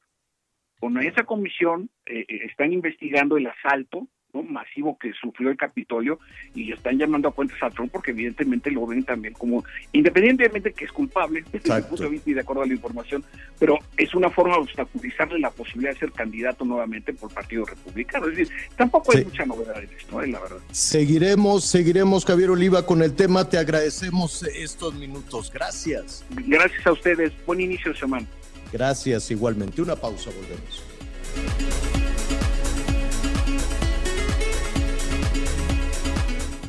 Conéctate con Ana María a través de Twitter, arroba Anita Lomelí. Sigue con nosotros. Volvemos con más noticias. Antes que los demás. Todavía hay más información. Continuamos. Pepito, llegando a la casa vas a ver, te voy a lavar la boca con jabón. Ay, no, señora. Mejor aproveche y lléguele al 3x2 en todo el cuidado bucal. Y además, 3x2 en toda la jarciería y limpiadores de piso. Sí, 3x2. Con Julio, lo regalado te llega. Solo en Soriana. A julio 7. Aplican restricciones. Las noticias en resumen. En Guerrero fueron suspendidas las clases en todos los niveles de los municipios de Costa Chica, Montaña, Acapulco, Costa Grande, Cerro y la parte alta de la sierra ante el huracán Bonnie. La Semarnat rechazó dar un permiso para la construcción de una planta de energía solar que Audi planeaba instalar en Puebla. La dependencia federal expuso que se requiere de un análisis regional dada la infraestructura eléctrica adicional que se requiere. La Secretaría de Turismo estima que durante las vacaciones de verano que van de julio a agosto, más de 51 millones de turistas nacionales y extranjeros viajarán por el territorio nacional. Con la finalidad de proteger la salud y seguridad de las personas, la COFEPRIS suspendió 55 bancos de sangre y clausuró tres por operar de manera irregular en Michoacán, Puebla y Quintana Roo. En el mar ahora la vida es más segura. Las capitanías de puerto supervisan que las embarcaciones respeten el área de bañistas, la velocidad permitida y la capacidad de pasajeros a bordo. No olvides el uso del chaleco salvavidas. Si vas a zarpar, avisa a la Capitanía de Puerto y consulta la información meteorológica. Acércate a las capitanías de puerto. Con ellas en el mar la vida es más segura. Secretaría de Marina. Gobierno de México. Anita, este, sí, nos dicen, oye, y Anita que está mocosita, y le dije, sí, anda resfriadita, pero ya nada más terminando el programa, que te den tu tecito, te arropas, al cabo va a llover. Qué bonito llovió el fin de semana ahí en el cerro, ¿eh? Qué Está bárbaro. bien, pero sí que era de terror. Yo dije, va a aparecer Drácula. Esos sí. truenos no te despertaron. Sí, pero toda la tarde, toda la noche parecía película de terror y con los ventarrones se azotaban las puertas y se ponía todo azul. De, yo dije, cerraré las ventanas. No, que parezca película de miedo. No, hombre. Cayó un tormentón, pero muy bonito, muy bonito. Ya la barranca ya está verdecita, verdecita, está, está todo muy bien, afortunadamente. Oye, Anita, es que tú te andas paseando en todos los actos de campañas de las corcholatas. Entonces, mucho Oye. cuidado. Sí, no, pero ¿sabes qué? Digo, yo trato, yo creo que ya tengo más algodón en mi cuerpo que, que agua, ¿no? Ya que decías tú que era lo que más teníamos en nuestro cuerpo. Ya tengo más algodoncito de las pruebas, porque como creo que soy Los cotonetes. asintomática, sí, ese de los cotonetes, pues no sé cuando estoy enferma, pero sí digo, chispas, demasiado cerca del infierno para no quemarme, porque, pues, Claro. ¿cuánta gente está enferma, Javier? Pues Tengo todos un los que van bárbaro, a, lo- a ya me salió bailes, negativo, a la pero de cualquier forma me voy a guardar. A la clase masiva de Vox, al el concierto de quién sabe qué eh, señor de hace muchas décadas, al, eh, que, a las campañas, a las corcharolas, a los no sé qué. Es que la clase política anda con, con ya así muy sueltos, por lo menos que usen su cubrebocas. Ya ves que Adán Augusto, pues ya era el, el único que faltaba de las tres corcholatas preferidas de Palacio, pues ya a todos les dio COVID creo que ya eh, esperemos que se recupere pronto y hay más integrantes de todos los días algún personaje de, de gobierno pues le da, le da COVID. Oiga, pues llovió muy bonito y va a seguir lloviendo. Qué bueno, bendito sea Dios. Hay que aprovechar bien hay que aprovechar bien el agua. Ojalá con esto se ayude a todo el tema de las presas, ¿no? Que ahí van to- toda la, desde, desde más o menos mediados del siglo pasado, eh, con un frenesí, todos los gobiernos decían, voy a hacer una presa, voy a hacer una presa y que le pongan mi nombre. Y todos los gobernadores les gusta ver ahí la placa con su nombre. Y ya que está la presa, luego, ¿qué haces? No, no, pues ahora vamos a esperar a que llueva. Bueno, hay una cantidad generosísima de agua, nada más que está en el sur sureste del país, donde pues no existe la infraestructura. Bienvenida el agua, desde luego, por, por el tema de sequía que se está viviendo en otras partes del país, pero pues se puede convertir aquello en una desgracia. El agua avisa, los huracanes vienen avisando. Hay uno que va bordeando ahorita por el Pacífico Sur, que con muchos días de anticipación estuvo diciendo, ahí voy para allá, estoy aquí revoloteando en Nicaragua, pero me voy acercando, me voy acercando. Entonces, que no se llamen a la sorpresa ni los de protección civil, ni los de la Conagua, ni las autoridades municipales, ni las autoridades, los, los gobiernos de los estados que dicen, ay, es que con esto que nos pasó, con este aguacero, no, no, no, todas las desgracias pueden eh, eh, prevenirse en la medida, en la medida de lo posible. Vamos a ver cómo arrancamos la semana con Juan Antonio Palma, coordinador de la Agencia Meteorológica Meteorred México, a quien le agradecemos que esté con nosotros. ¿Cómo estás, Juan Antonio? ¿Qué tal? ¿Qué tal, Javier? Buenas tardes. Eh, un saludo a ti, a, a- Anita, a- también a Miguel, a todo tu auditorio. Pues como comentas, ya tenemos un nuevo ciclón tropical amenazando las costas de México. Tal vez no va a entrar de manera directa a nuestro país, pero como ya te había comentado, eh, no necesariamente tiene que impactar. A veces solamente con pasar cerca eh, ya, ya empieza a generar efectos y pues definitivamente eh, Bonnie, el huracán Bonnie, que de hecho no sé si, si, si ya sabes su historia, que, que históricamente es un ciclón tropical que cruzó desde el Caribe al Pacífico Así y, sería, y- sería, sería- hubiera cambiado de nombre si hubiéramos estado hace 20 años atrás, pero no. eh, eh, según la Organización Meteorológica Mundial, cuando mantienen su misma estructura, eh, no, no bajan su intensidad cruzando, por ejemplo, la zona de Centroamérica, se mantiene. Entonces quiere decir que dos ciclones con la letra B es, algo histórico igual y algo pues eh, pues que tomar en cuenta para este para esta temporada. Otra cosa que pues definitivamente como comentas eh, las lluvias las lluvias van a estar pues bastante fuertes, algunas van a ser intensas en, en, los estados de por ejemplo Chiapas, en Oaxaca, Guerrero, Michoacán en el transcurso de este inicio de semana conforme Bonnie vaya cruzando. Bonnie es un huracán categoría 1 de la escala Saffir-Simpson, tiene vientos de 150 kilómetros por hora y se mueve al oeste, noroeste y pues promete, promete dejar muchísima lluvia, posibles inundaciones en el centro del país, en el sur del país, en el occidente del país. Y, y si esto fuera poco, Javier, pues también viene una onda tropical desde el Caribe que también va a llegar a, a México eh, mañana y esto se va a alinear con Bonnie y pues las lluvias fuertes están garantizadas, granizadas incluso podrían presentarse, así que tú ya te imaginarás cómo vienen las cosas. Eh, fíjate que eh, se- seguramente pues habrá, vamos a tener desafortunadamente todo este tema de las inundaciones, los desbordamientos y los deslaves en las zonas donde pues eh, es una tristeza, es una pena, es una tragedia anunciada, ¿no? Los caminos cerrados, pero no hay eh, argumento, ¿no? No hay justificación, sobre todo con un huracán que brinca del Caribe al Pacífico, que te está avisando con tanta anticipación la carga de agua que no se tomen las medidas pertinentes, ¿no? Sí, sí, eh, de hecho, fíjate que eh, ya ves que la- principalmente Oaxaca, Chiapas, Guerrero tiene zona de montañosa, la Sierra Madre Occidental, y pues los acumulados de lluvia ahí podrían superar los 100, 150 milímetros diarios. Eh, Eso en esas regiones pues eh, puede causar incluso de- deslizamientos, e in- inundaciones. Entonces yo creo que sí, definitivamente ya las autoridades desde la semana pasada ya habían visto a Bonnie. Oye, Entonces, pero van a continuar, la otra cara de la moneda es que van a continuar las altas temperaturas. Les va a llegar un poquito de agua, si no me equivoco, corrígeme si me equivoco, eh, un poco para el, eh, el- el norte, ¿no? Para el noroeste incluso, ¿no? Pero, eh, y esperemos que Boni también pueda dejar alguna descarga de agua en Nayarit, en Sinaloa, ¿no? Que tanta falta les hace. Y si se alcanza para Sonora, pues bendito sea Dios. Sin embargo, las altas temperaturas van a continuar, ¿no?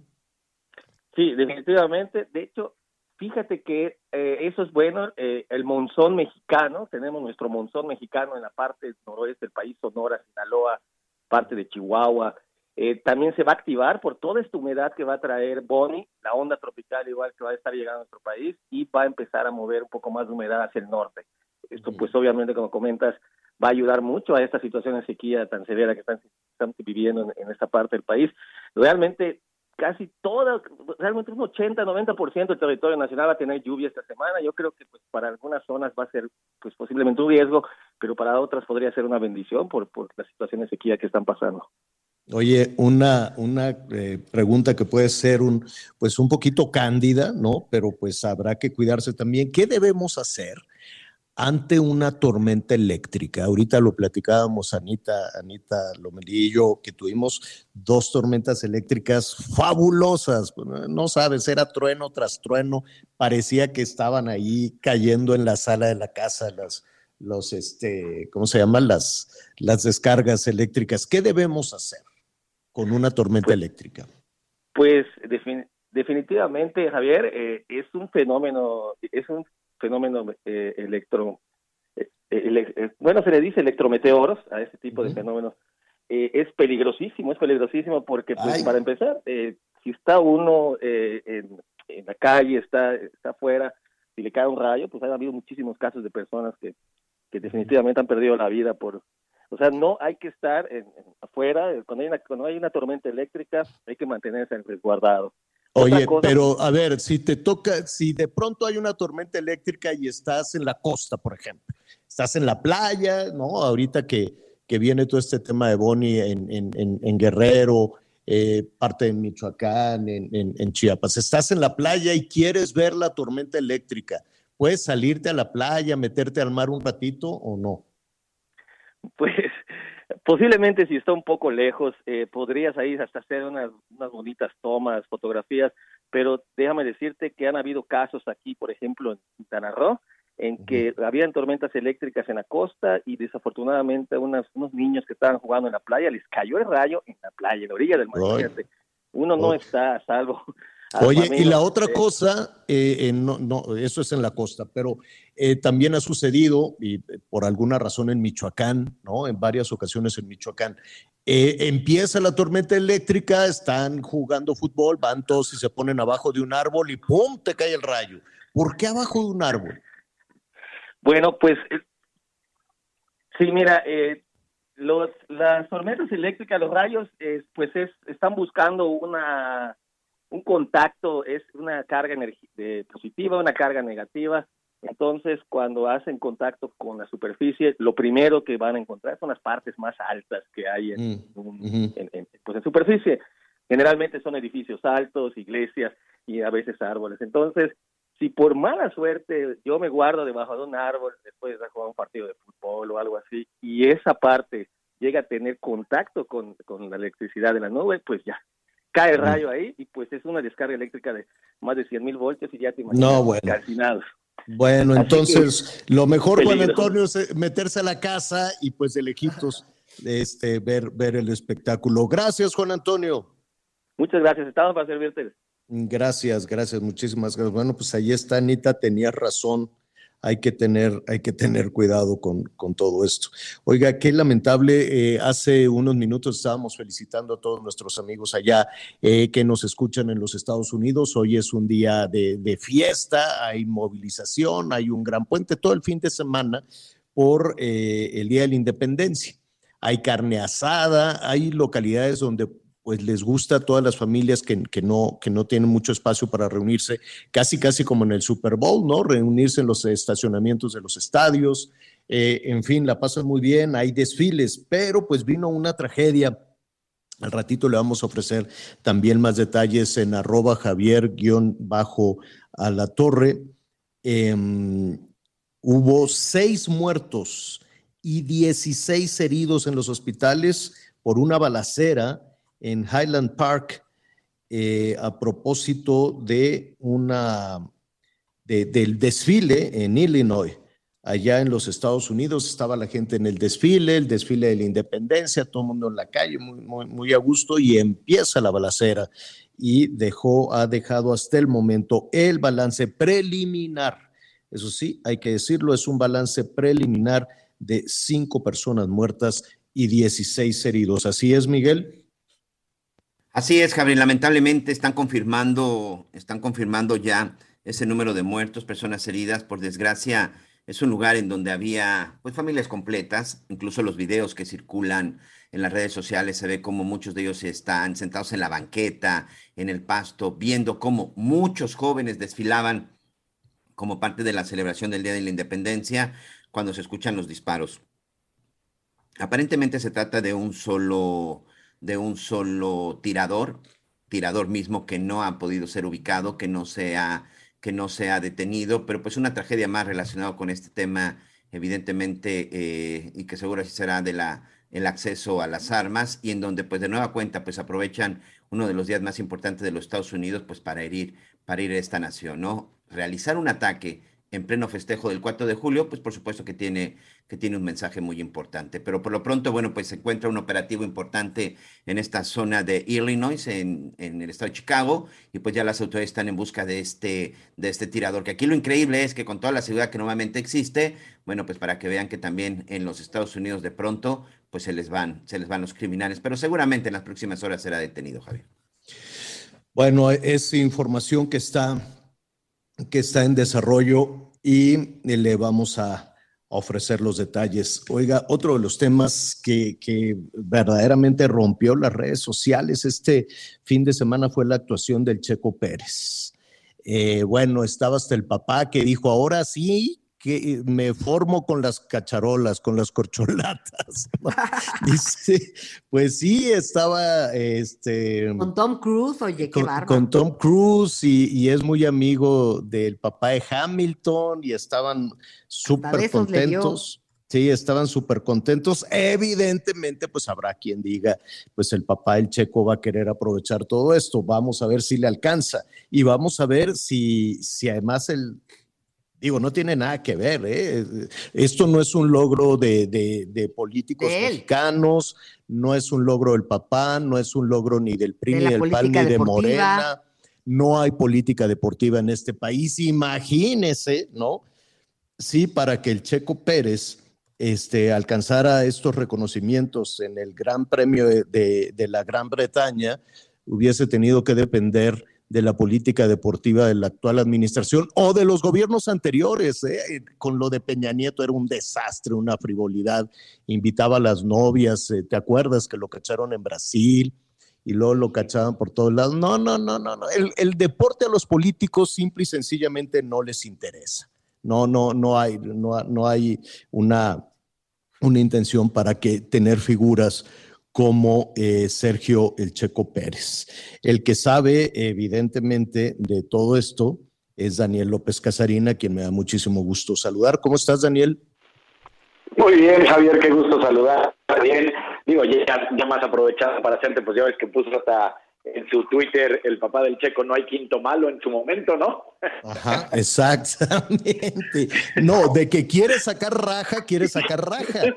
Pero, a ver, honest, honestamente, Daniel, eh, personajes como el Checo Pérez, realmente eh, han eh, alguna parte de su carrera, me queda claro que tiene patrocinio de Pemex, que tiene una serie de patrocinadores este, eh, públicos, si tú quieres, pero en, en realidad la política deportiva en nuestro país, no en esta administración, en las, en las anteriores incluso, dan como para eh, eh, eh, que surjan estrellas, en este caso en el automovilismo, como el Checo Pérez? Eh, hay que ser 100% honestos. Creo que lo que más ha sucedido, lo vemos por ejemplo hoy con el caso de Ana Gabriela Guevara, Fernando Platas en su momento, algunos otros que fueron eh, mismos atletas y que por alguna razón después brincaron a la política, pero que realmente haya un proceso en nuestro país en el cual los políticos hayan hecho algo para que salgan atletas de primer nivel, no, estamos muy lejos de esa realidad, si no es que hoy ni existe. Y esa es la verdad. Esto es totalmente un logro del papá de Checo en su momento como gran amante del automovilismo, costó a sus dos hijos, el que más destacó sin duda fue Sergio, y pues haber picado piedra, la historia de Checo, hasta él lo cuenta en un momento, cómo pues vivían en, en, en trailer parks cuando estaban en, en Europa, de un lado comiendo en el coche, lo que pudieran. Esa es la historia donde nadie lo apoyó, nadie de la política. Sí, tuvo amigos, él mismo dijo, en su momento Felipe Calderón fue muy importante, pero ya era un checo establecido. No estoy diciendo que fuera la gran estrella, pero ya ya, ya estaba Fórmula 1. Oye, eh, dinos algo, ayúdanos a quienes no estamos muy involucrados en el automovilismo. Escuchábamos por un lado y por el otro la gran hazaña del Checo Pérez. ¿Por qué fue la gran hazaña? Una de las mejores carreras, sin duda alguna, que ha tenido el Checo Pérez. No me atrevo a decir de su historia porque ha tenido muy buenas, pero esta en específico es una gran carrera. Se va hasta el último lugar después de una arrancada turbulenta donde pues tiene ahí un pequeño accidente, se hace un sándwich y entonces le pegan a la parte frontal del automóvil que tiene que entrar a pits para cambiarla. Eso lo manda hasta atrás, hasta atrás. Y de ahí tiene que empezar a dar vueltas rápidas, a hacer el más rápido.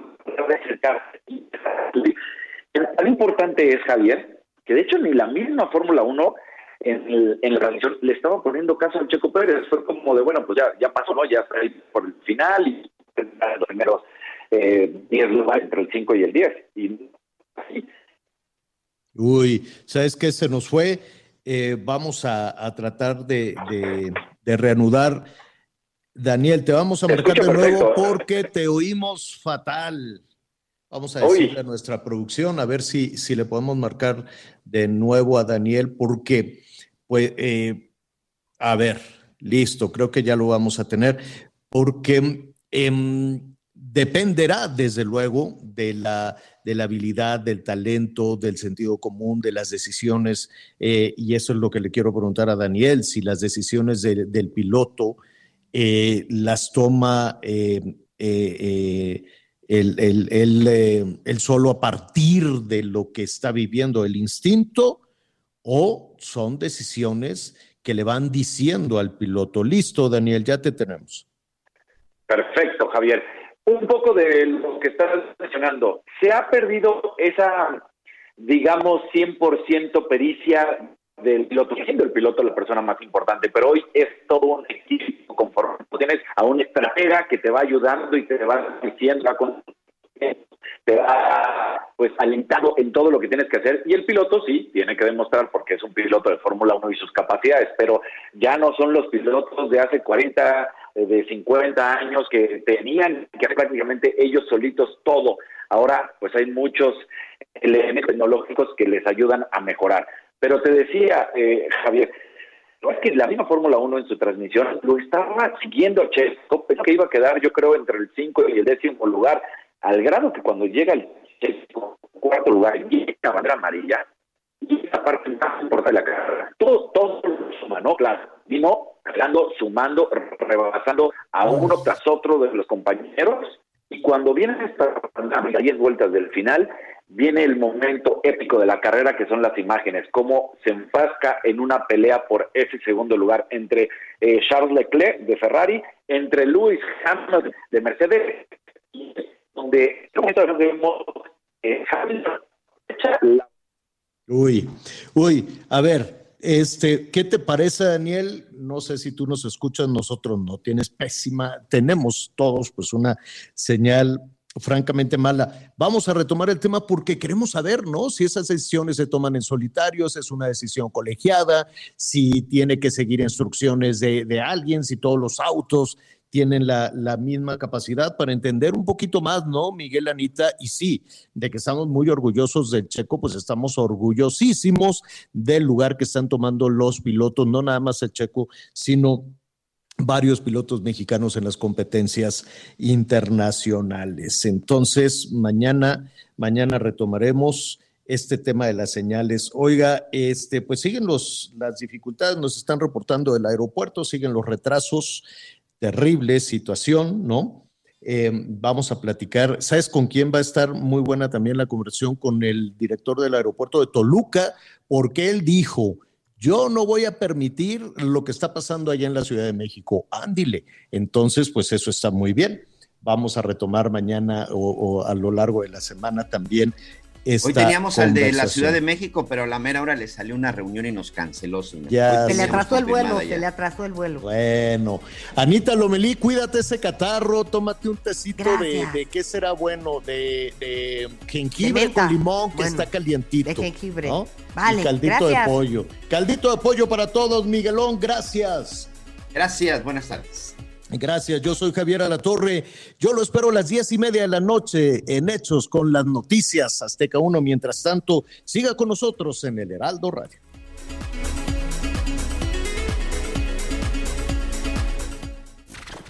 Gracias por acompañarnos en Las Noticias con Javier Alatorre. Ahora sí ya estás muy bien informado.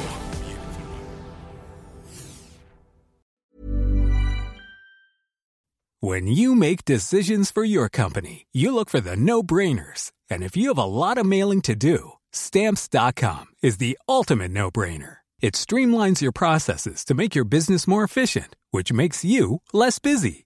Mail checks, invoices, legal documents, and everything you need to keep your business running with stamps.com. Seamlessly connect with every major marketplace and shopping cart.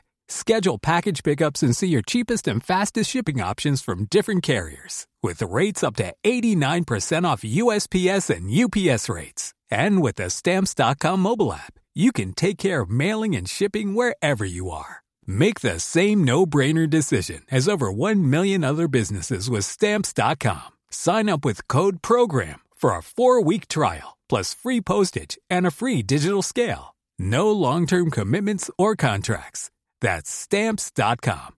Code program.